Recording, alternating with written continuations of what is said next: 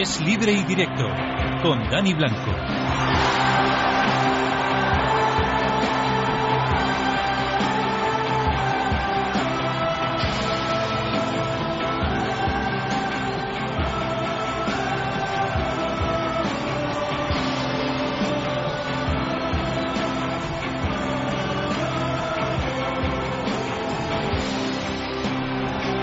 Medio minuto pasa de las 12 de la noche hasta la 1 de la madrugada, como siempre hay deporte en Es Radio, es libre y directo, se ha pasado el 7 de agosto y entramos en el 8, ya primeros segundos, primer minuto del 8 de agosto, miércoles, quedan 10 días señores para que empiece la liga, pero de eso ya habrá tiempo para hablar, porque hoy hay que hablar de Juegos Olímpicos y de una gran jornada para el deporte español, con el oro de Marina Lavao, con la plata de las chicas de sincronizada y de Javi Gómez Noya en triatlón y con la medalla segura, pero no sabemos de qué color, si oro o plata, de las chicas del waterpolo femenino que se han clasificado para la final al ganar a Hungría por 10-9, ya están en la final ante Estados Unidos y por tanto habrá el viernes o oro, u oro o plata. Vamos a ver eh, qué metal se llevan las chicas. Pero tenemos más cosas que nos va a resumir eh, ahora Dani Ortín. Dani Blanco le saluda en nombre de la redacción deportiva de Radio con Amalio Varela en la parte técnica. Esto comienza ya.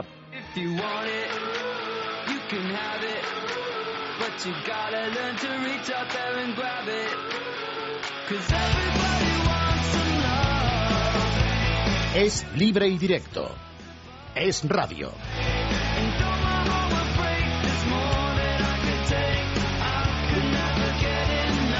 Pues era el día del 7 de agosto, era el día señalado con una cruz, Dani, y todos los pronósticos se han cumplido. ¿eh? Por suerte nos ha ido bien y voy a empezar haciendo una broma. Ahí está. Vamos a empezar a toda vela con el oro de la Marina Española. Ahí está. El oro de Marina Lavao. Vamos a empezar por ese tema, Wow. hablando de ese primer oro de la representación española. Ya tenemos seis medallas, ninguna era de oro hasta que ha llegado Marina Lavao y ha conseguido esa primera de oro. También tenemos dos más de plata, la de Gómez Noya en triatlón. Vamos a hablar de ese tema porque el español ha hecho una carrera magnífica. Estaba entre los dos hermanos Brownlee, pero ha conseguido llevarse esa medalla de plata que bien vale el trabajo realizado en los últimos cuatro años, desde que fuera cuarto en Pekín. También tenemos plata en la sincronizada. Ya consiguieron dos platas en los últimos juegos y de momento Andrea Fuentes y Ona Carbonell han empezado muy fuerte en la natación sincronizada. De momento plata en el dúo, a ver qué pasa con el equipo que aspira a repetir por lo menos lo mismo. Y por supuesto las chicas de balonmano que están en semis, jugarán ante Montenegro. Vamos a hablar con alguna jugadora de este equipo para que nos cuente si le da miedo el rival del próximo día, de este jueves, y también los chicos que mañana juegan ante Francia. Vamos a tratar lo que ha pasado hoy, lo que va a pasar mañana, con esperemos alguna que otra medalla que pueda caer en nuestro zurrón. Y por supuesto hablaremos de lo, de lo polémico de hoy, que ha sido el hockey hierba, un apretaje un tanto extraño que deja a España fuera con ese empate 1 a 1 contra Gran Bretaña. También hablaremos del baloncesto, porque mañana ya tiene que empezar a salir la auténtica España, la auténtica España campeona de Europa, campeona del mundo, subcampeona olímpica, la que tiene que demostrar su valía. Analizaremos otros resultados y empezaremos a hablar de fútbol, porque Cazorla ya se ha puesto la camiseta del Arsenal, Llorente puede dejar la zamarra del Athletic y además tenemos que tratar qué pasa con esa reunión de 13 equipos que son rebeldes y que mm, pretenden hacer una pequeña huelga con respecto a la liga. A ver qué pasa con todo eso y para mañana la agenda. Eh, si les gustan los Juegos Olímpicos, de luego mañana desde las 2 de la tarde aproximadamente no se pueden despegar del sillón, porque hay waterpolo, hay balonmano y hay eh, baloncesto, dos y media de la tarde aproximadamente. O sea que hay una jornada impresionante para el deporte español. Son las 12 y 4 minutos, 11 y 4 en Canarias. Race.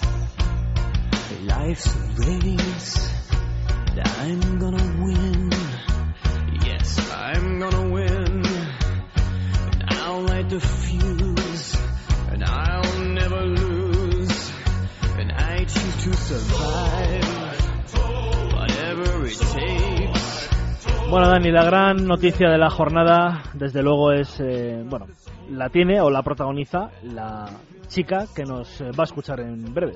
Marina Lavau, que menuda victoria ha conseguido en la clase Windsor, una clase que posiblemente desaparezca para los próximos Juegos de Río del año 2016. Pero hoy, mientras siga esta clase, tenemos que decir que la última campeona olímpica ha sido Marina Lavau, que se ha portado de maravilla. Ganó la primera carrera, la primera regata, y de- de- desde entonces ha liderado la general para llegar a esta última, la Medal Race, siendo la primera y por si había alguna duda, ella podía quedar entre las siete primeras, pero ha decidido que lo mejor para evitar problemas es ganar la regata, hacerlo a lo grande y convertirse en la campeona, en la primera campeona de este año con medalla de oro para la representación española. Campeonísima olímpica Marina Lavao, buenas noches. Hola, buenas noches. Oye, felicidades, ¿eh? Muchas gracias. Eh, me imagino que la pregunta es obvia, ha costado muchísimo, pero confiábamos en ti y lo has demostrado, ¿eh? Sí, sí, la verdad es que ha sido una, una semana muy intensa. El primer día de competición casi no lo recuerdo, me parece que fue hace tres meses. Y bueno, he tenido muchas sensaciones a lo largo de la semana, algunas muy buenas, otras no tanto. Y, y bueno, ahora, ahora ya me puedo relajar y, y disfrutar lo que, lo que he conseguido. El primer día te pones líder y el último día acabas ganando a lo grande. Sí, sí, la verdad es que en todos los campeonatos cuando he empezado primera lo he solido mantener. No recuerdo ningún campeonato que, no me, que me haya pasado contrario y bueno, el primer día tuve un buen día, el segundo también. Y bueno, los primeros días empecé a navegar eh, muy a mi bola, sin tener en cuenta las demás chicas. Y ya el tercer día empecé un poco más a, controlar y, y bueno, no vinieron resultados tan buenos. Y bueno, la verdad es que hoy lo he hecho súper bien, estoy súper contenta de, de lo que he hecho porque he hecho justo todo lo que quería, que, que con la presión y todo lo que tenía encima pues muchas veces no sale y, y bueno, su- súper contenta, muy contenta. Y ahora con una, una medalla de oro, ¿cómo se celebra? Pues de momento me voy a ir a cenar con todo mi equipo y, y nos pegaremos una fechecita esta noche. Pero luego cuando regreses a España y con la familia, una, un- algo, algo especial. Bueno, mm, no sé, igual mi, mi sponsor Movistar me, me, me monta algo, a ver si me escucha. Pero así mío personal, pues la verdad es que no, no he pensado en nada. Oye, la última, Marina, ¿cómo se, cómo se siente? Define con una palabra qué sientes encima del podio con el himno nacional eh, sonando. Pues, uff, es una palabra imposible, imposible. Se, se me han pasado tanto, tantos recuerdos por la, por la cabeza y tantas cosas y tantos momentos y, y tantos flash, flash que es que la, la cabeza no, no te para de, de, de venirte imagen, ¿no? Y yo que no tengo mucha memoria y no me suele pasar mucho esto, pues la verdad es que una sensación muy bonita. Y ahora que tienes la medalla de oro, hay que pensar en los siguientes juegos, pero resulta que van a quitar el windsurf. Te vas a pasar a la otra modalidad, Sí, al kite. Bueno, hasta noviembre no, no se decide. O sea, no es la decisión final. Yo espero que, que esa decisión se cambie. Y bueno, en noviembre, hasta noviembre estaré fuera de la competición y en noviembre voy a tomar alguna decisión. Pero sí, sí, si no me dan otra opción, navegaré de kite. La verdad es que te, te felicitamos, Marina. Muchísimas felicidades y enhorabuena. ¿eh? Enhorabuena. Muchas gracias. Gracias, adiós. Bueno. Qué placer tener a la campeona. Era la protagonista del día y nos ha atendido en los micrófonos de Es Radio. Marina Lavao, enhorabuena. Primer oro, como decías tú, Dani, cuatro platas, un bronce y la medalla que no sabemos de qué color es. Luego hablaremos de la medalla que podemos conseguir en waterpolo femenino, pero ya es de un color, ya es solo plata. o sea Y que- si te das cuenta, en todos los deportes hay una tónica que se repite. El agua. Tiene que haber agua. agua. Es indispensable para que un español consiga medalla. El único chico que se ha colado en esta lista es Javi Gómez Noya, lo demás son todo chicas. Y Jaime Gómez Noya ha tenido que tener agua porque el triatlón hay una parte eh, a nado, es brutal. eh. Hoy, de verdad, he estado viendo parte de la prueba en casa. Es, es de cansarte tú viendo la prueba. O sea, quiero decir, es una cosa impresionante. Hombre, un kilómetro y medio a nado, 40 en bici y 10 luego corriendo y que los últimos 10 lo han hecho en menos de media hora. Un parcial tremendo que bien podría valer para correr en, alguna, en algún campeonato nacional que aquí en España, a más de un atleta que se dedica a eso, seguro que le ganan. Una carrera tremenda y quiero que escuches a Javi, a Javi Gómez Noya cómo estaba de feliz y de contento con esta plata.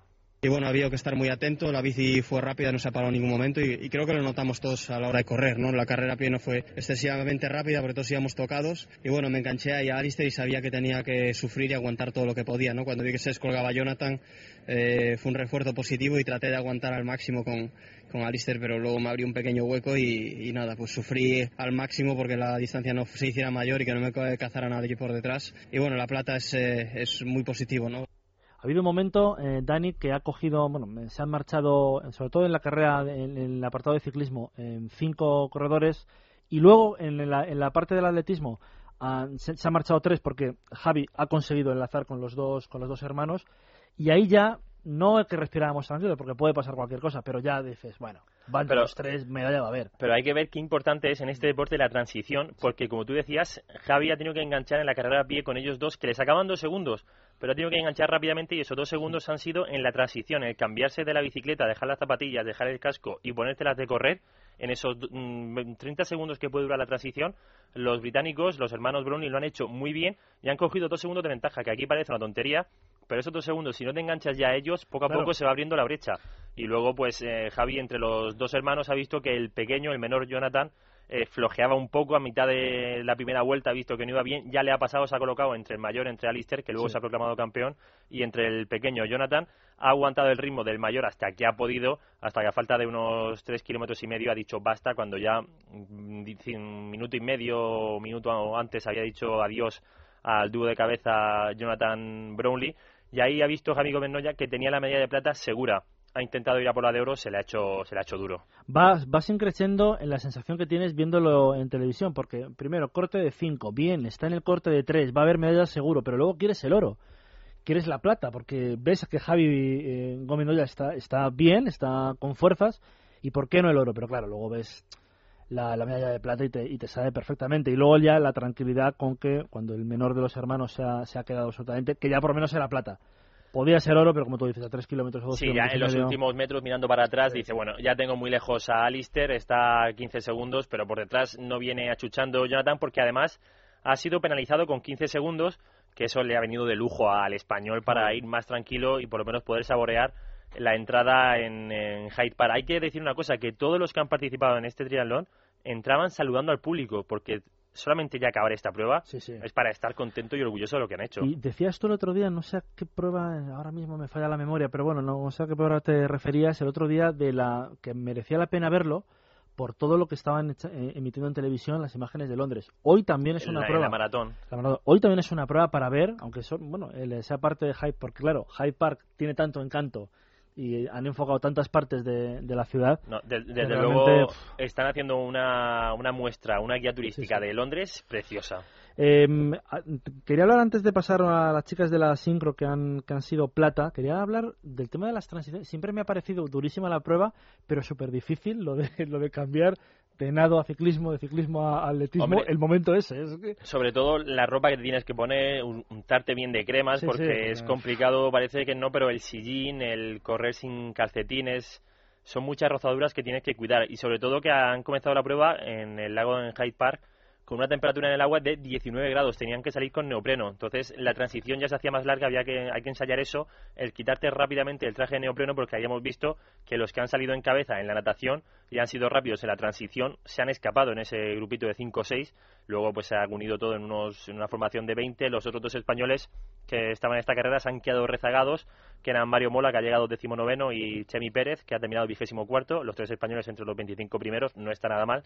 Y lo que tú dices, la transición muy importante, dejar el casco. Además hay que dejarlo todo en su sitio. No puedes quitártelo y dejarlo por ahí tirado porque si no te sancionan. La verdad es que es muy complicado, muy complicada la prueba y además durísima, ya, ya les digo. En total, al final, eh, se juntan cincuenta y pico kilómetros, ¿no? Porque entre que son el kilómetro y medio a nado, más los todos los, de, los que están eh, en ciclismo y todos los de correr, prácticamente 50 kilómetros para, para este triatlón, que es impresionante. Jaime Gómez Noya, medalla de plata. Eh, le felicitamos desde aquí, le- enhorabuena, es la cuarta medalla de plata, la tercera porque la cuarta ha venido después y la han conseguido las chicas de la, de la Ana Carbonelli y Andrea Fuentes, que han hecho un ejercicio.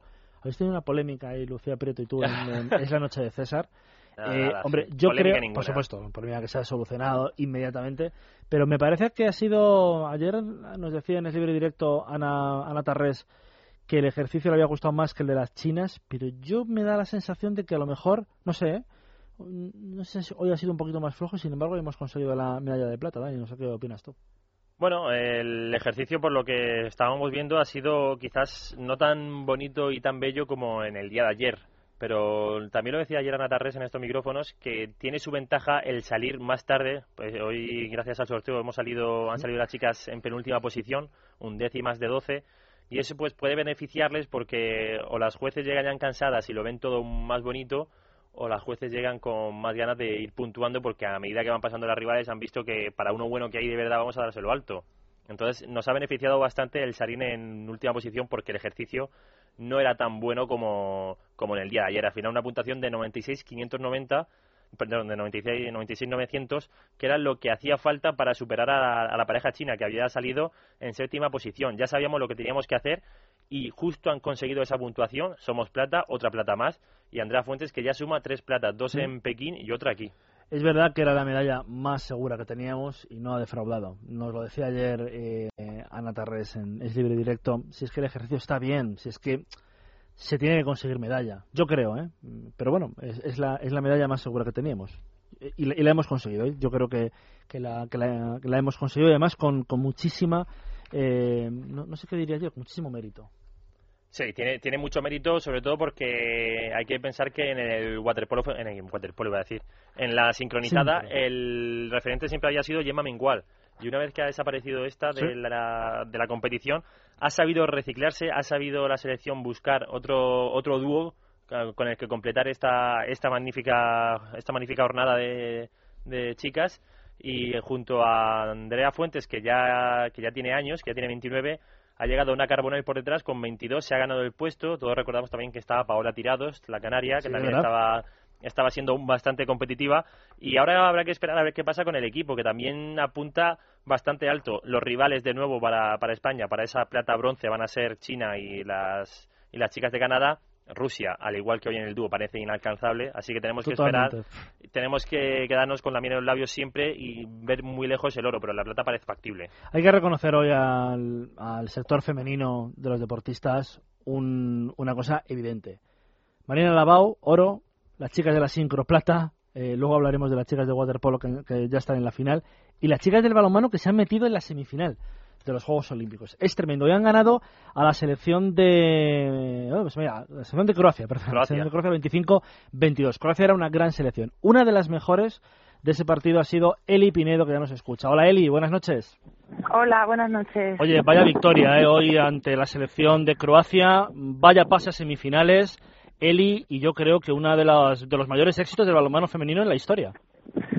Sí, ha sido muy sufrida la victoria, la verdad. Es verdad que al final ves el marcador y, y bueno, y te puede parecer que hay un poco de margen, pero nos ha costado muchísimo y, y bueno, y estamos satisfechas por el trabajo que hemos hecho, la verdad. ¿Cuál ha sido la clave del partido? Si tuvieras que decir alguno, vuestra gran defensa me quedo yo, porque realmente Croacia, hombre, ha anotado 22 goles, pero en un momento determinado les, les costaba pasar, ¿eh? Sí, yo creo que esa es nuestra identidad, un poco la defensa, ¿no? Cuando estamos fuertes atrás, sabemos que adelante saldrá solo y, y yo creo que hoy otro día más pues se ha visto, ¿no? Que, que nuestro fuerte es la defensa y que tenemos que seguir en esa línea. ¿Os planteáis un reto? mm, Quiero decir, el reto ya es estar en semifinales, pero, pero pasar a la final sería tremendo, ¿eh? por no decirte la leche, pero vamos. Sería brutal, pero tenemos que pensar primero en las semifinales antes de la final. O sea, no voy más allá, ¿no? No, no, nosotros nos gusta ir partido a partido, la verdad, porque cuando pensamos más allá a veces no nos salen las cosas como queremos.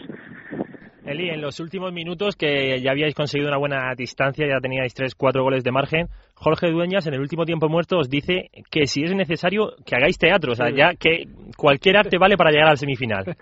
Sí, sí, cualquier, vamos, teatro, lo que sea, tirarnos al suelo, lo que haga falta, pero que no se nos escape el partido. Si llega, si llega el momento contra, contra el rival, contra el que tenéis en semifinales, oye, eh, al suelo, al agua, a lo que haga falta, pero a la final hay que pasar. Eso es, lo que haga falta. Pasaremos como sea. ¿Y Montenegro te da miedo? No, no me da miedo nada, ni a mí ni a ninguna de mis compañeras, porque ya llegadas a estas alturas nos da igual. Tenemos que pensar en nosotras mismas, no en el rival que nos toca. Es que ya, llegados a este punto, eh, Eli, yo creo que, que da igual, ¿no? El rival, como dices tú. Eh, es- son 60 minutos, 30 por parte, y yo creo que da igual. Sí, eso es. Tenemos que pensar en nosotras mismas y sabemos que si estamos al nivel que estamos demostrando, hay pocos equipos que puedan con nosotros. Por cierto, ¿cómo estáis las mujeres en todas las disciplinas de medalla, de, de hacerlo bien, tanto en individual, por equipos? Sí, sí, la verdad es que sí, ahí estamos dando guerra a las mujeres todo lo que podemos y más. Eh, oye, la, la última, eh, Eli, el otro día nos decía Silvia Navarro que el primer partido contra, contra Corea no entrasteis bien porque sorprendió a todos. Eh, Corea es una buena selección, pero de repente parecían las mejores del mundo por el primer partido. Sí, nos costó el primer partido, pero bueno, hemos sabido reaccionar desde entonces y creo que estamos yendo de menos a más y tenemos que seguir en esa línea. Oye, que tengáis toda la suerte del mundo, de verdad, y que paséis a la final, pero si no pasáis, ya habéis hecho historia en el balonmano femenino. Mucha suerte. Gracias, Eli. Vale, gracias a vosotros.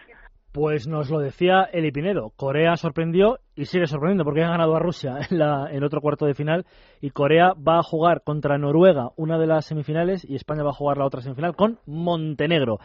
Donde no vamos a jugar semifinales, desgraciadamente, es en el hockey hierba. Eh, José Manuel Puertas, buenas noches. ¿Qué tal, Dani? Buenas noches. Eh, dirá a todos los oyentes, José Manuel Puertas, habitualmente baloncesto, pero es que estás dando una exhibición en Twitter, de, de- en plan de contar todo, y en el programa de En Casa de Herrero con Vicente Fitarte y Miki Borges, que vamos a llamar para, para hockey hierba también a, a José Manuel. Oye, ¿ha sido el arbitraje tan polémico como se ha dicho? Bueno, hombre, es verdad que se sabía que jugándote la clasificación para semifinales el último día contra Gran Bretaña, que además estaba en un buen momento, siempre jugártela contra anfitrión es complicado, ¿no? Pero aún así, ha habido algún que otro detalle un tanto extraño. Evidentemente España se ha quejado al final de un par de decisiones, algún penalti corner que se había pitado inicialmente y que se ha echado para atrás después de verlo en vídeo, pero es verdad que en la recta final del partido España ha tenido, no sé si cinco o seis penalti corner, es decir, que tampoco ha sido una cosa abusiva, ¿no? Es verdad que se ha podido equivocar en algún momento, pero si el árbitro no hubiera querido que pasara, no pita tres penalti corner a Claro. favor de España en el último minuto como se han pitado, ¿no? Entonces, es verdad que, que ha habido alguna decisión un tanto polémica, pero también creo que, que, realmente eh, no hay mucho motivo para la queja, ¿no? España no ha sido mejor en la primera parte, pero la segunda ha apretado muchísimo, ha conseguido empatar y, ha metido a Gran Bretaña completamente en su campo. Y bueno, ha sido una pena porque se ha quedado un gol de, de pasar a semifinales, lo que hubiera sido algo importantísimo y, y muy meritorio después del torneo tan complicado que ha tenido la selección de hockey. Y es, eh, eso es lo que te iba a preguntar, es que quizá ha sido la clave, los dos primeros partidos, para que a lo mejor por moral y por, y Sí. por ya a- ir a remolque, España no esté en la semifinal. Sí, el primer partido contra Pakistán era un rival complicado, pero a priori había que ganarlo, se empata y además cae Santi Freisa. El segundo partido era muy difícil con Australia, cae Polamat, pero es que además se pierde por 0-6 y evidentemente el equipo estaba muy tocado anímicamente. Luego se levantó el vuelo ganando a Sudáfrica y sobre todo a Australia en un partido, eh, perdón, Argentina en un partido que estaba casi perdido y que se levantó al final. Y yo creo que el equipo ha tenido mérito llegando a esta situación porque realmente lo ha pasado muy mal. Además la polémica de las declaraciones de Alex Fábregas, en fin, el ambiente un tanto enrarecido en torno al hockey hierba en estos juegos que tantas alegrías ha dado en otros juegos. Y bueno, la verdad es que yo creo que tiene mérito que el equipo con tantos problemas haya sido capaz de estar a un gol y a un penalti corner quedando 13 segundos que ha tenido de meterse en semifinales. Hubiera sido muy meritorio y la verdad es que el equipo por lo menos no se podrá decir que no se haya dejado todo sobre la pista. Por cierto, la polémica pista azul, ¿no? Sí. Que, que hemos visto por primera vez en el hockey hierba. Eh, sí, que eh, yo creo que lo, por lo que cuentas casi es, eh, hubiera sido un mérito tremendo que nos metiéramos en semifinales, de verdad. ¿eh? Yo creo que sí, sobre todo, en- por ejemplo, en el, el otro día lo comentaba en directo con vosotros, en el momento en el que Argentina va ganando a España, prácticamente el equipo estaba hundido, ¿no? Porque quedaban 10 minutos, el partido había que ganar ese y sabías que además tenías que ganar sí o sí a Gran Bretaña al siguiente. Todos los problemas que se han venido arrastrando es que se han lesionado Santi Freixa y Polamat, que es, yo que sé, como decirte que al Barça se le lesionan Xavi y Messi, pues es que es mucho decir, ¿no? Eh, Claro. Evidentemente el equipo se ha sobrepuesto, se ha rehecho y ha peleado hasta el final y a mí me parece que tiene mucho mérito. Y bueno, hoy era muy difícil porque Gran Bretaña es- está siendo prácticamente la revelación del torneo. Eh, es un equipo que, bueno, históricamente es un, es un buen equipo, pero no es de los mejores ni mucho menos. No es Holanda, no es Australia, no es Alemania, no es España, pero estaba en un buen momento. Estaban jugando en casa y, y todo eso se nota y evidentemente era muy complicado. Y aún así ha estado muy cerquita. Quien haya podido ver el partido, los 10-15 últimos minutos, España ha tenido a Gran Bretaña totalmente acogotada en su, en su terreno de juego. Y es verdad que, que Gran Bretaña salía un poco a la contra, pero el partido era completamente español y ha faltado muy poquito para el 1-2. La lástima es que es eso, que nos quedamos fuera de las, de las semifinales. Oye, hablando de baloncesto, José, mañana encaramos eh, un partido muy importante, la selección española. Tan importante como que es el cruce de cuarto de final, que en los 90, si te acuerdas, si te acordarás perfectamente, era el cruce maldito, siempre, el cruce de cuartos. Últimamente ya lo hemos solucionado, pero uf, vamos a ver si no existen todavía dudas de si mañana ganará Francia. ¿eh? Sí, y aunque históricamente, por lo menos en la historia reciente, Francia sea un rival que se le da muy bien a España, sobre todo, bueno, en los Eurobásquet, eh, exceptuando en el Mundial de Turquía, donde nos ganaron, pero España está ganando últimamente con relativa comodidad a Francia, sin ir más lejos en la preparación le ha ganado dos veces, una en España y otra en Francia. Eh, va a ser un partido difícil. Difícil, pero sobre todo por España. España depende de sí misma. Si España está bien, España es muy superior a Francia, y más una Francia que tiene una baja importantísima en estos juegos como la de Joaquim Noah. Pero eh, no cabe duda de que el equipo que llega con mejor moral a este partido mañana es Francia. Francia ha hecho un gran torneo, solo ha perdido con Estados Unidos, le ha ganado Argentina, le ha ganado Lituania, además con solvencia. Y, pero Francia tiene un, tiene un tope que está muy por debajo del de España. El problema es si España mañana va a ser capaz de alcanzar su tope. España viene de dos derrotas, no solo de dos derrotas, sino ese partido contra Gran Bretaña que estuvo a punto de perderse en el último cuarto. Así que España no viene en buen momento. Además, todas las especulaciones del partido de antes de ayer, eh, perdón, ayer contra Brasil. Así que vamos a ver qué pasa si España da da su, da su mejor versión, no hay partido. Eh, España es muy superior a Francia y debe de ganar. No digo que sea de paliza, pero España va a ganar el partido. Pero es que la duda ahora mismo es si España va a ser capaz mañana de llegar a su mejor versión. Eh, por lo que estamos viendo contra Rusia, contra Brasil, aunque bueno, lo de Brasil lo podemos poner en un asterisco, y también contra Gran Bretaña, pues igual España no puede dar este verano su mejor versión y eso sí sería un problema y en ese caso Francia sí nos puede poner las cosas muy difíciles. Eso es lo que temo yo, que, la, que lo que hayamos visto con Rusia, que, que fue verdadero, tercer y último cuarto, que lo que vimos en el último cuarto contra Gran Bretaña y lo que vimos en el último, pero como dices tú, con asterisco, último cuarto ayer contra Brasil, porque lo que vimos en los tres primeros fue bueno, pues es verdad que eso le perjudica mañana a la selección. Por cierto, cinco y cuarto de la tarde, el horario España-Francia. Y te pregunto también por los tres. Yo tengo una, una porra aquí. Hombre, Sí. todo, todo se tiene que jugar, son 40 minutos. Estados Unidos va a estar en la semifinal. Sí. Lo demás, ¿Rusia gana a Lituania y Argentina a Brasil? ¿O Pues tú qué opinas? yo creo que Rusia le va a ganar a Lituania, pero que lo va a pasar muy mal. Es decir, yo creo que si Lituania hubiera tenido que elegir un rival, hubiera elegido a Rusia seguro. Hmm. Y, y es verdad que Rusia llega como casi el equipo de moda, perdió solo un partido que fue ayer contra Australia, pero no se jugaba nada. y Evidentemente, un partido en el que no te juega nada, ya eres primero, vas más relajado. Eh, vamos a ver, porque Lituania está muy irregular. Lituania es capaz de, como todos pudimos ver, ponerle las cosas dificilísimas a Estados Unidos en un partido que perdieron por cinco y al día siguiente estar a punto de quedar eliminado contra Túnez. que Es un partido horrible Lituania y solo se lo levantó al final. Pero yo aún así creo que siendo Rusia favorita, porque a mí Rusia me parece un equipo que, que puede aspirar a medalla, si Lituania tiene que elegir algún rival, ese es Rusia. Y, y va a ser partido igualado. En el Argentina-Brasil me parece un partidazo que Tremendo, quien tenga ¿eh? ocasión de verlo, que lo disfrute, porque ya no solo por la rivalidad histórica, sino por lo que tienen los dos equipos, ¿no? Argentina, esa generación dorada argentina con los Scola, Prigioni, Ginóbili, Nocioni, que, que se despide ya prácticamente, por ejemplo, Ginóbili ya ha anunciado prácticamente que deja la selección después de los Juegos, y Brasil un equipo con mucho más futuro, ¿no? Un equipo mucho más joven, pero un equipo con un juego interior bestial, con un juego exterior también interesante, con Marceliño Huertas, el base del Barça, o Leandriño Barbosa, NBA. Va a ser un partido muy interesante y a mí no me extrañaría nada que Brasil se llevara el partido. Ahí es el partido en el que menos me atrevo a mojarme porque, porque veo un partido realmente igualado en el Brasil-Argentina. Voy a dar favorita a Rusia también con, con alguna duda, pero creo que van a ser dos partidos igualados. Para los amantes del buen baloncesto, 3 de la tarde Rusia-Lituania, 5 y cuarto el de España, 9 de la noche Argentina-Brasil, vaya partidazo, Sí. y a las 11 y cuarto en el último turno, por yo creo que porque se lo quieren poner fácil Sí. a los estadounidenses, luego lo, lo- lo de la televisión, para que así, Sí, evidentemente 5 de la tarde. manda y lógicamente la mejor hora para Estados Unidos es esa hora para que la gente pueda verlo en el continente americano, así que evidentemente esa es la hora, la hora que ellos han elegido. ¿no? Pues mañana seguimos hablando de deportes en la sintonía de radio. Gracias, José. Gracias, hasta luego. 12 y 28, 11 y 28 en la comunidad canaria, publicidad y después Tani Ortiz nos cuenta qué ha pasado en los Juegos y otras noticias de los Juegos Olímpicos de Londres 2012. Es libre y directo. Es radio.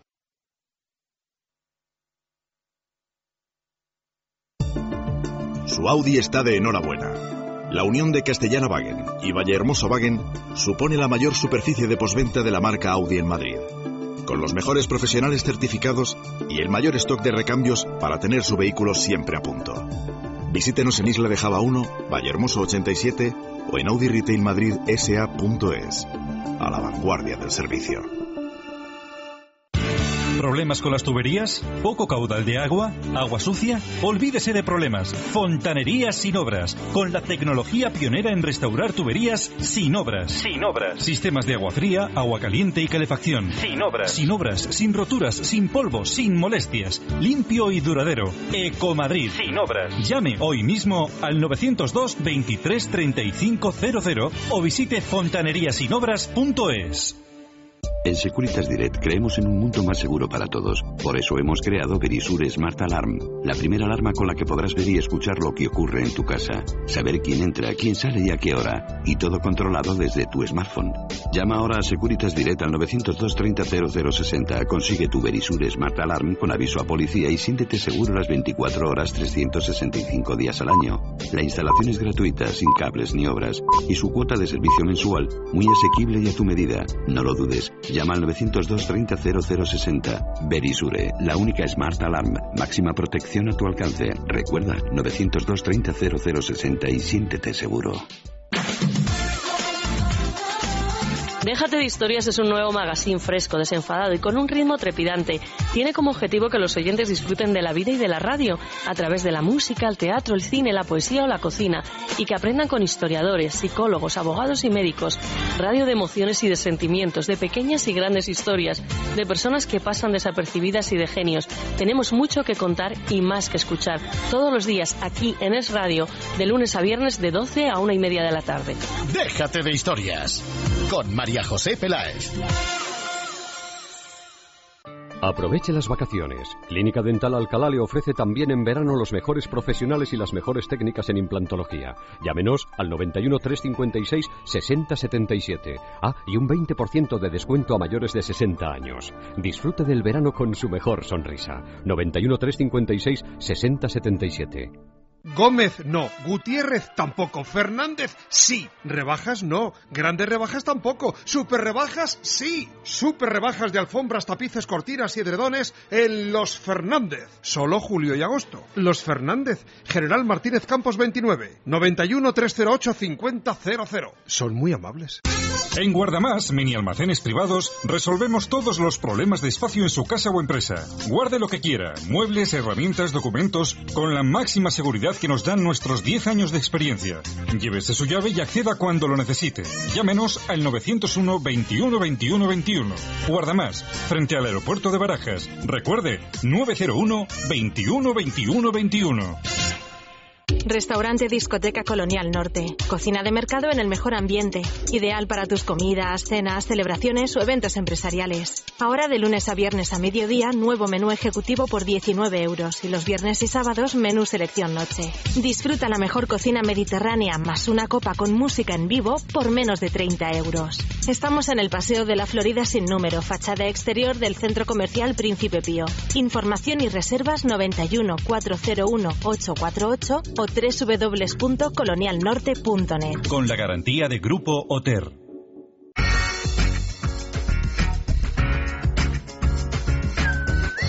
Es radio.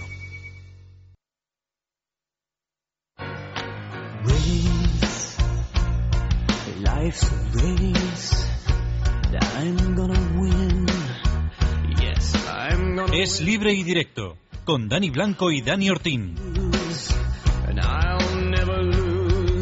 12.32, 11.32 en la Comunidad Canaria. Te decía antes que el triatlón era un deporte durísimo, eh, Dani, de verlo en el sofá. ¿Y me has dicho qué hora es en la Comunidad Canaria? 11.32. A ver, vamos a hablar con un canario que haga triatlón. Eh, Miki Borges, buenas noches. ¿Qué tal? Buenas noches. Oye, ¿Cómo habéis que... hilado, de verdad? Que, que, que bien, qué bien, qué bien hemos hilado. Si te, si te digo cómo ha surgido esto, oye, pero si nos contó Miki Borges que, que a lo mejor se preparaba para, para alguna vez hacer algún triatlón. Sí, sí, no, estoy en No, ello. no, de por hecho, supuesto, por supuesto. hoy me han llamado para ver si me quiero preparar para uno el día 26 Ojo. en Roquetas de Mar, si no me equivoco, en Almería de seguro. Lo que pasa que el día 26 ya tenemos liga, así que Ahí bueno, está, claro, ya claro. te- Va a ser complicado. ¿Y de, de cuánto es el de Roquetas? Pues no, no hemos hablado distancias y demás, pero supongo que algo sencillito en el sentido de que como no he hecho ninguno, no creo que me vayan a putear el primer día. Pero, ¿no? pero ¿qué es esto? ¿No has, amigos. no has hecho ninguno y ya te llaman para los mítines ahí. ¿Y tú cuánto cobras? Yo por ahora mm, intento guardarme el tema para ya después dar el hachazo. Ya cuando vaya a cobrar, cobro lo cobro todo junto. Ah, te queríamos, te queríamos llamar, Miki, simplemente para un minutito o dos para que nos expliques. Realmente, claro, esto es durísimo. Yo lo he estado viendo hoy en casa y, y realmente se te hacía cansado en el sillón. Imagínate eh, eh, cómo, cómo ha debido sentirse, bueno, pues Javi, eh, Javi Gómez Noya, porque es una prueba súper exigente, sobre todo por la mezcla de esos tres deportes tan duros, ¿no? Claro, fijaros si es exigente que, que están además siempre rozando el límite de lo físico y que prácticamente en distancias tan cortas como las que han sido el, las de este triatlón olímpico, en apenas siete minutos han llegado todos los contendientes y Javi Gómez no ya tenía, ha llegado solo 11 segundos de, de, Jonah- de Alistair Brownlee, pero aún así eran 11 segundos insalvables. Claro, claro, parece claro. que cualquiera lo ve y dice, bueno, pues es que lo tenía ahí, ¿no? Pues no, es imposible, o sea, es que van tan al límite en un periodo tan corto de tiempo que creo que la prueba no ha llegado a la hora 50 minutos, que es que es tremendo. Sobre todo, mm, lo que hay que tener en cuenta es eh, lo complicado que es ser bueno en las tres disciplinas. Nadie cumple, por norma general, el ser bueno en las tres disciplinas. Al menos en dos sí que puedes. Por ejemplo, el fuerte de Javi es en la carrera a pie, es donde suele sacar ventaja a sus competidores, pero también es bastante bueno en, en bicicleta, aunque hoy en natación ha estado, ha estado inconmensurable. Pero con controlar al menos dos de las tres disciplinas, ya que sí que tienes asegurado pues ser más o menos un, un triatleta competitivo. Oye, tú que no estás compitiendo a gran nivel, pero ¿cuántas horas le echas más o menos para entrenar esto? Para que la gente se haga una idea.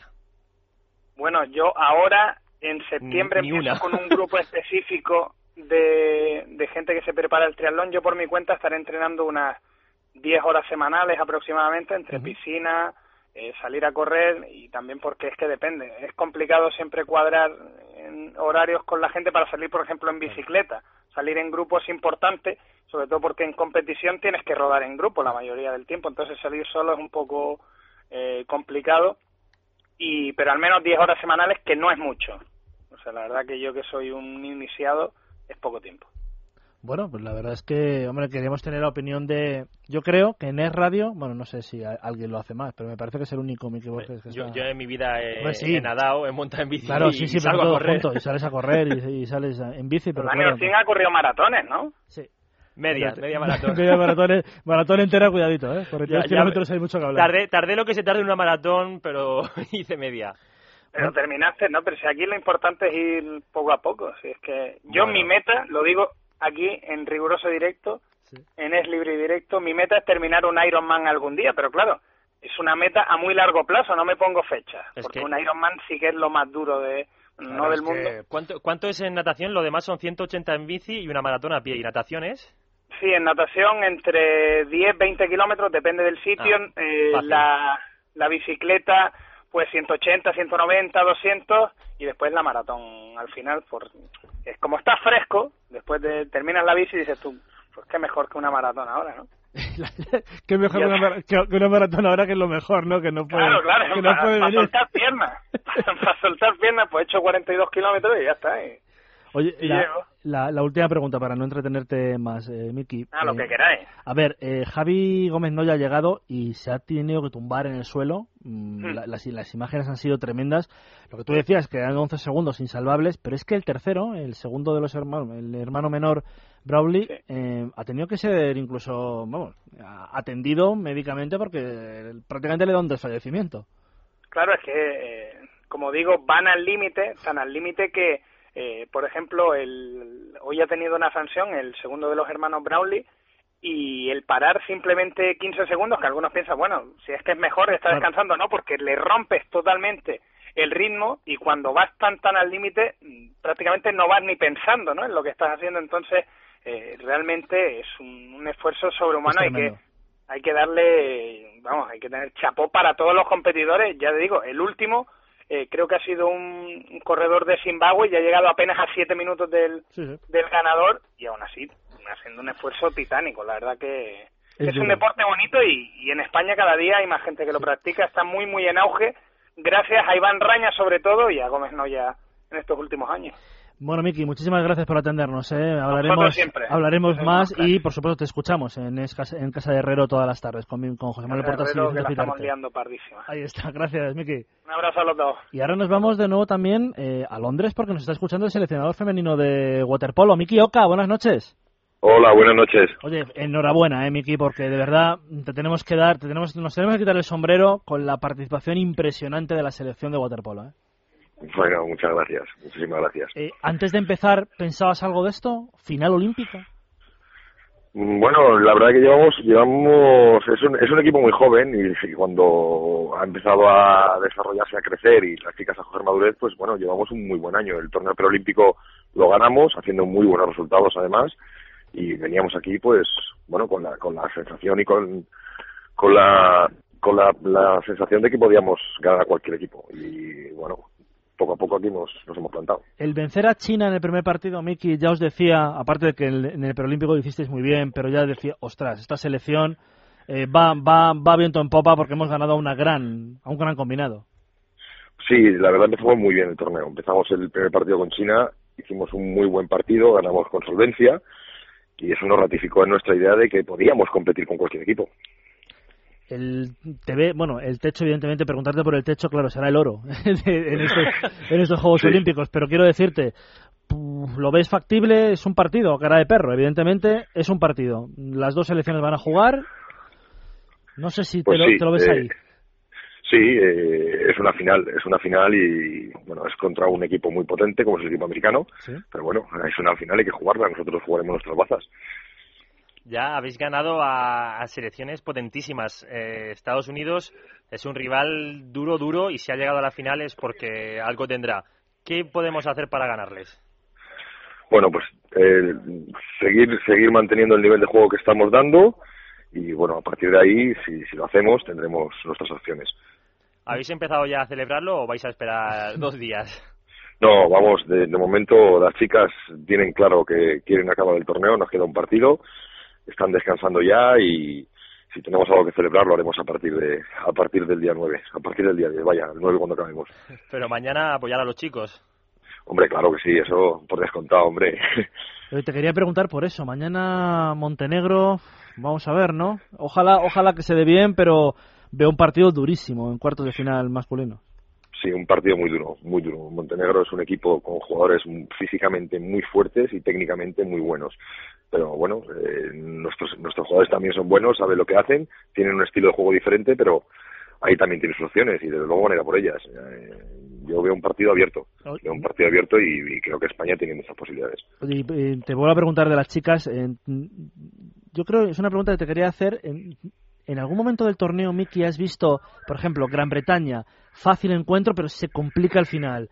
Hoy, vale, se ha, se ha vencido, yo creo que incluso bien a Hungría, pero al final siempre están ahí las húngaras, 10-9. ¿Has temido en algún momento, sobre todo en ese partido contra Gran Bretaña, podamos decir eh, tonto al final, que se os, pu- se os pudiera ir algo? Mm, hombre, el partido de Gran Bretaña sufrimos, sufrimos porque, bueno, se acercaron mucho, eh, cogimos una ventaja de cuatro goles y se fueron acercando, jugaban en casa, el público rugía mucho, pero bueno, eh, también tenemos la confianza en, en las jugadoras y en el equipo y ellas eh, saben jugar y en el momento que, que se acercaron demasiado al final, la última parte, pudimos meter un gol y ya sentenciar el partido. Yo creo que ellas están muy bien puestas en su sitio y, y de momento hemos jugado con mucha solvencia todos los partidos. Yo, Miki, cada vez que veo un partido de la selección española, tanto masculina como femenina, jugando contra un equipo serbio, me da miedo por los árbitros. Hoy, eh, no, me, no recuerdo el nombre, el señor Kabuki se llama, si no me equivoco, siempre las acciones polémicas para otro lado. Tiquismiquis, ¿sí era? Bueno, mm, mm, tampoco hay que verlo así de esa manera. Yo creo que eh, a veces eh, toman decisiones que te perjudican, otras veces te benefician, pero bueno, eh, ellos hacen su trabajo y nosotros tenemos que hacer el nuestro. No, no, no creo que debamos mirar a los árbitros como, como algo que, que, que tenemos en contra. No, y además, oye, se, se ha ganado, no, no es por nada, pero si se gana, pues hombre, se mira siempre para adelante y la excusa no, no pueden ser evidentemente los colegiados. Eso, eso es evidente.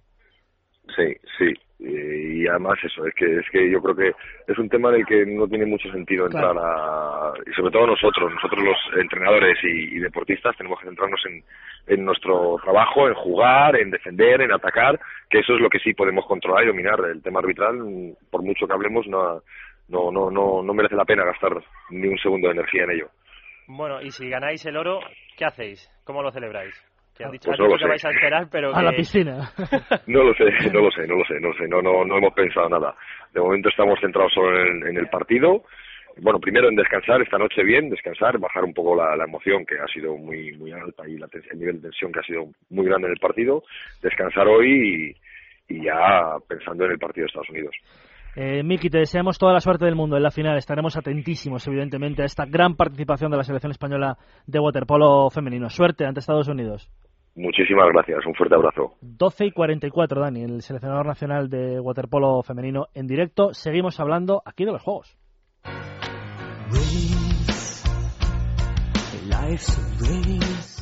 Había que hablar con Marina Lavau, había que hablar con Eli Pinedo, había que hablar con Miki Oka, evidentemente eh, protagonistas importantes, pero tenemos que dar resultados y otras noticias. Hoy un poco más breve, Dani, porque es verdad que hemos dado ya casi todos los resultados que han sucedido hoy en los Juegos. Hoy otro buen resultado que nos ha dejado el deporte español en estos Juegos es en vela en la clase Elliot, porque la embarcación española de Pumariega, Echegoyen y Toro han ganado las dos primeras regatas en cuartos a la embarcación francesa. Con ganar mañana otra regata estarán en semis, rozando ya la medalla y el que los que se han quedado cerca de las medallas ha sido Javier Illana en la final de trampolín 3 metros. Digo cerca porque ha entrado en la final, pero luego ha cometido tres fallos en tres de los seis saltos ya ha terminado último, duodécimo y se queda sin diploma. Lástima porque tiene mucho mérito entrar en esta final que es complicadísima. Y en hípica, en doma por equipos, el equipo español ha acabado séptimo, ha conseguido diploma y solamente uno de los tres jinetes, el español Juan Manuel Muñoz, pasa a la final individual, aunque es duodécimo. En atletismo, mal las cosas. En jabalina, Aida Bicet fuera. En 110 vallas, Jason Quiñones, cuarto en su serie, también fuera, no pasa ronda. En 5.000 metros, Judith Platt, duodécima, aunque ha hecho marca personal, también se queda fuera. En longitud, Concha Montaner, fuera. Eh, ya entramos en semis, estos sí estaban en semis, Kevin López, Luis Alberto Marco y Antonio Reina, pero los tres han quedado penúltimos o antepenúltimos de su serie, así que también fuera. Y el mejor, eh, Frank Casañas, en disco, que ha terminado séptimo en la final olímpica, así que se lleva otro diploma. En la última estuvo bastante mejor hace cuatro años, este año bastante mal. Los resultados malos, el 470 masculino, que es un décimo en la general, a solo un punto de entrar en la medal race, mm. tiene opciones todavía, y el 470 femenino, que está a tres puntitos también de entrar en esa medal race. Y en ciclismo en pista, Juan Peralta ha terminado décimo en la disciplina de Keirin y Leire Olaverría décimo tercera en Omnium. Son las 12 y 45 hasta aquí los juegos. Después de la pausa, fútbol, porque el Málaga se desintegra. Ha empezado por Santi Cazorla, que ya es oficialmente jugador del Arsenal.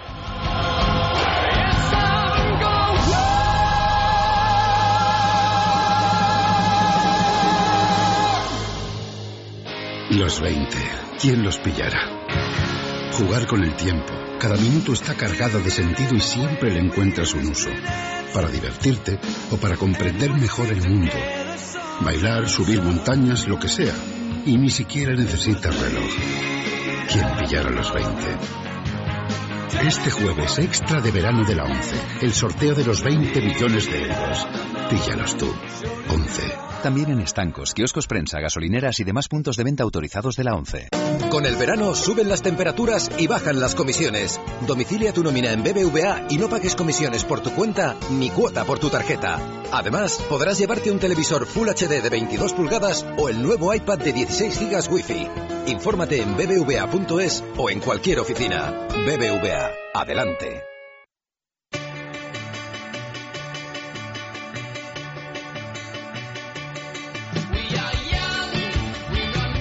Es libre y directo. Es radio.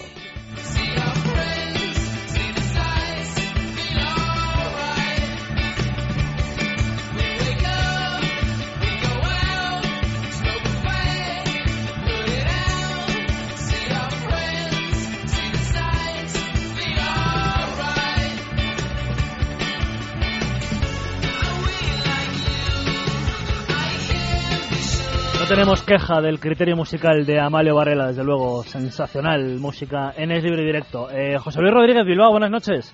Saludos, muy buenas noches, Dani. Que sí que tiene queja, es posible, eh, por lo que he leído. Yo no sé si será un rumor, eh, pero puede ser. Ya nos contaba la semana pasada la afición con Fernando Llorente en Bilbao, en San Mamés. Pitos el otro día en el partido de, previa de Europa League. Y ahora resulta que ha sonado un rumor de que Llorente no estaría a gusto.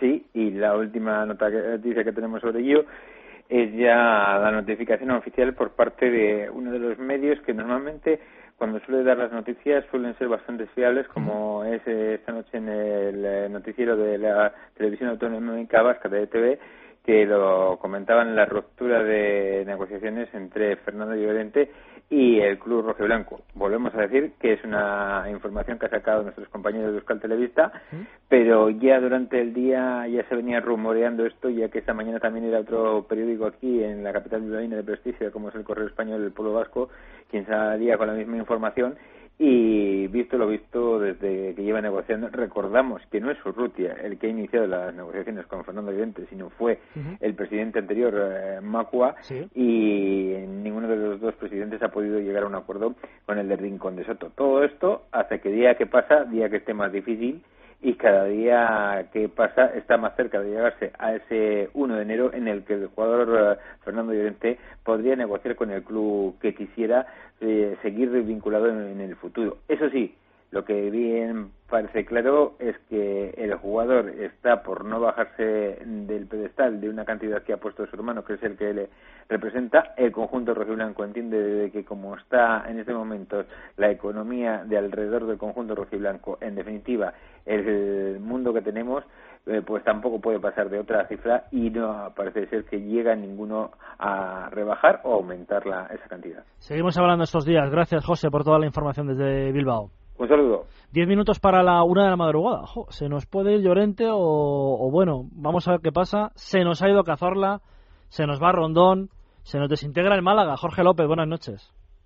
La verdad que sí, ¿no? Yo creo que, que está saliendo el talento de la Liga BVA ¿no? y es claramente porque porque falta dinero, ¿no? Y, Sí. y eso hace que esta serie de futbolistas salgan de aquí, ¿no? Oye, lo de Fernando Llorente, te iba a preguntar por Cazorla, pero me, lo de Llorente, de la televisión autonómica vasca tiene información siempre mm, fenomenal. Y ojo, eh, que en enero, el 6 de enero, 5 de enero, cuando se abre el mercado invernal, Llorente puede ser libre para negociar con cualquier club, ¿eh? Y quedaría media temporada de liga en el Atlético de Bilbao. Eso puede ser un problemón, ¿eh? Sí, ¿no? Y sobre todo que es venderlo ahora, sacarlo, o si no, ya no venderlo, ¿no? Yo creo que, que lo más inteligente por el Atlético es eh, subirle la ficha hasta donde la tenga que subir e inmediatamente venderlo a partir de enero, porque así conseguirá eh, un mayor dinero por el pase, ¿no? Si, si ahora no le renueva, eh, está condicionado que el año que viene se va libre, por lo tanto en cualquier negociación siempre van a ir a la baja, ¿no? Entonces yo renovaría sí o sí a partir de ahí negociar una salida porque seguramente el salario no lo, no lo, va, no lo va a poder costear el Athletic Bilbao, ¿no? Eh, y por lo que te llamábamos, por Santi Cazorla. Y más que nada, Jorge, para que nos expliques o para que tú veas, seas un poco adivino y le sitúes en el Arsenal. ¿Cómo, cómo encaja Santi en el conjunto de Bender? Sí, las informaciones de Inglaterra vienen un poco de que, de que entienden de que Cazorla va a ser eh, el jugador, eh, ese media punta que, que conecte con el equipo, que conecte con la gente de adelante. Y no obstante, yo pienso que, que va a ser el jugador de banda derecha, un estilo totalmente diferente a Walcott. Yo creo que el Arsenal este año va a jugar 4-2-3-1. El año pasado ya eh, hizo un cambio hacia este sistema y yo creo que, que va a plantear ahí. Yo creo que, que su alternativa es Walcott, que es un jugador muy diferente, y Cazorla, que es un jugador más de pedirle al pie, de juego entre líneas, de, de más de más visión de juego, de fútbol muy distinto al de Walcott. Yo creo que, que hacen una banda derecha muy buena. No obstante, puede jugar por dentro perfectamente, lo ha demostrado muchas veces. Por dentro tiene a Wilshire, tiene a, a Ramsey, y tiene a Rosicky, tiene jugadores de mucha Arteta, tiene jugadores de mucha calidad eh, que, el, que el Arsenal va a surtir ahí. Yo creo que va a empezar en esa media punta porque Wilshire los primeros partidos no va a estar, no se sabe cuándo va a poder regresar y yo creo que va a ser el, el media punta titular. A partir de ahí yo creo que un poco volcado a la derecha porque en el 4-2-3-1 hacerlo se mueve muy bien entre líneas, ¿no? Ese puesto de, de interior extremo eh, a él se le da muy bien y, y en ese 4-2-2-2 del Villarreal lo demostró, ¿no? Que era un puesto donde él de interior pues pues suele hacer mucho daño hacia adentro con su salida hacia adentro y sobre todo oye pues que el, el Arsenal ha fichado un delantero que, que va muy bien por arriba que es Giroud y que realmente puede hacer mucho daño con ese toque especial que tiene el bueno de Cazorla, ¿no? Y bueno, lo veremos en la liga, evidentemente, con Cazorla en el Arsenal. eh, pero te quería preguntar también, y no quería desaprovechar tu presencia, Jorge, por esta rebeldía o esta reunión que han anunciado 14 clubes de primera división para repartir mejor, en teoría, los derechos de televisión, para que todo vaya mejor y, evidentemente, pedir unos horarios unificados. Y amenazan ir a la huelga. ¿Tú esto cómo lo ves?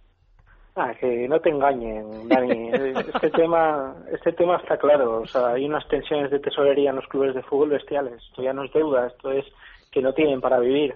Eh, han vivido de- del mundo de, de las televisiones y las televisiones tienen impagos y no pagan al día. eh, ellos no pueden pagar a los futbolistas y los futbolistas se declaran rebeldía y pueden descender. Por lo tanto, lo que tienen es un problema de liquidez clara. Están viviendo solamente las televisiones, los abonos eh, los mm, no, no van para, para cubrir un presupuesto y viven de- del ingreso que hacen en ese momento las televisiones para repartir ahí todos los gastos que suele tener un club de fútbol. Si eso no va, pues solamente se para el fútbol porque, porque no tienen otro modo de subsistir. Entonces estos clubes eh, se ven limitados porque anteriormente si pasaba esto pues podían acudir al banco, pedir una póliza de crédito o si no podían ir al ayuntamiento a que les ayudasen. Actualmente como no pueden hacer ni una cosa ni otra pues tienen que estar forzando a las televisiones para que hagan el pago al día porque como no hagan el pago al día eh, no pueden pagar a los futbolistas y al final eh, el fútbol pues se pincha, ¿no?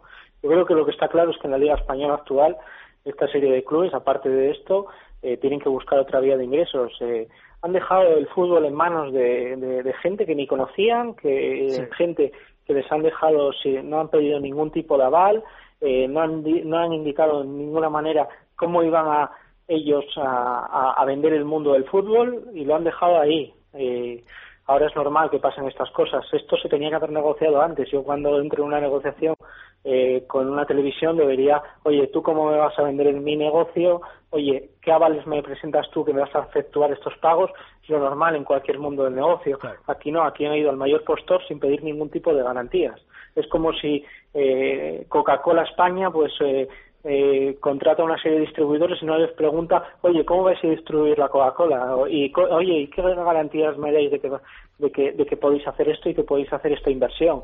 Pues esto ha pasado igual, se han fiado del dinero, mucho dinero, y, y a partir de ahí ahora presentan los problemas de no haber negociado, de no haber hecho las cosas con anterioridad y de una manera correcta. Pues si nos permites, el próximo 14, que es cuando se celebra la reunión, o el 15, te volvemos a llamar, porque es interesante la opinión siempre de Jorge López, hablando de fútbol y hablando de lo que no, de lo que no es fútbol. Gracias siempre, Jorge. Un abrazo. Cinco minutos para la una, aunque yo le diría a José María del Nido, por ejemplo, que es uno de los rebeldes, que qué ha hecho con el dinero de Sergio Ramos, Batista, Adriano, Keita y Alves. Ah, En algún sitio tiene que estar. Y recibieron a lo mejor cantidades cantidades impresionantes. Es que como siempre es el abanderado de que ah, los repartos son distintos, que no sea tan pesadito. Eh, fichajes, mercado eh, de fichajes.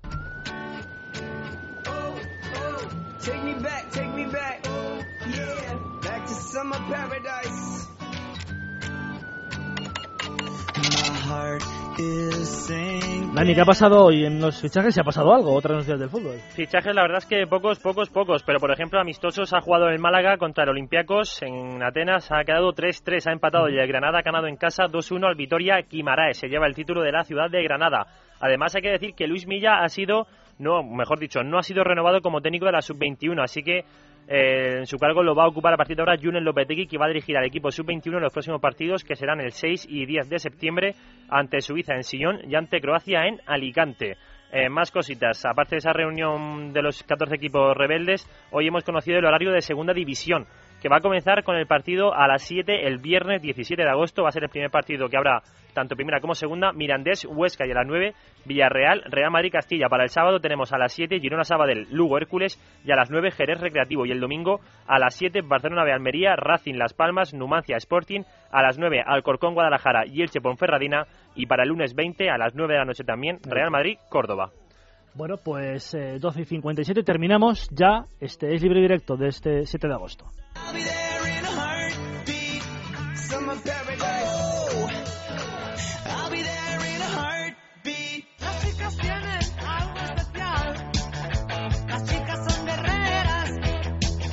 ¿Cómo no íbamos a poner este, esta canción hoy?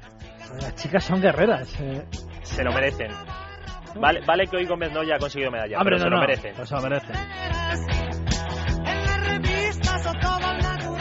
Ahí está.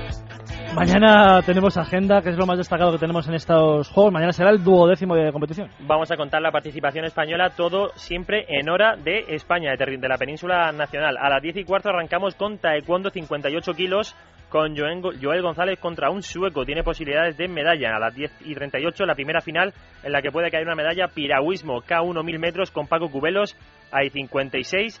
Piragüismo C1, 1000 metros con David Cala. A ver si ya nos despertamos de buena gana con dos medallitas. A las 11 tenemos pértiga con Igor Bichok. A las 12, Taekwondo, 49 kilos con Brigitte Yawa en femenino que jugará contra una panameña. También tenemos opciones, opciones bastante altas con Brigitte de conseguir una medalla que tanto se nos ha negado en judo.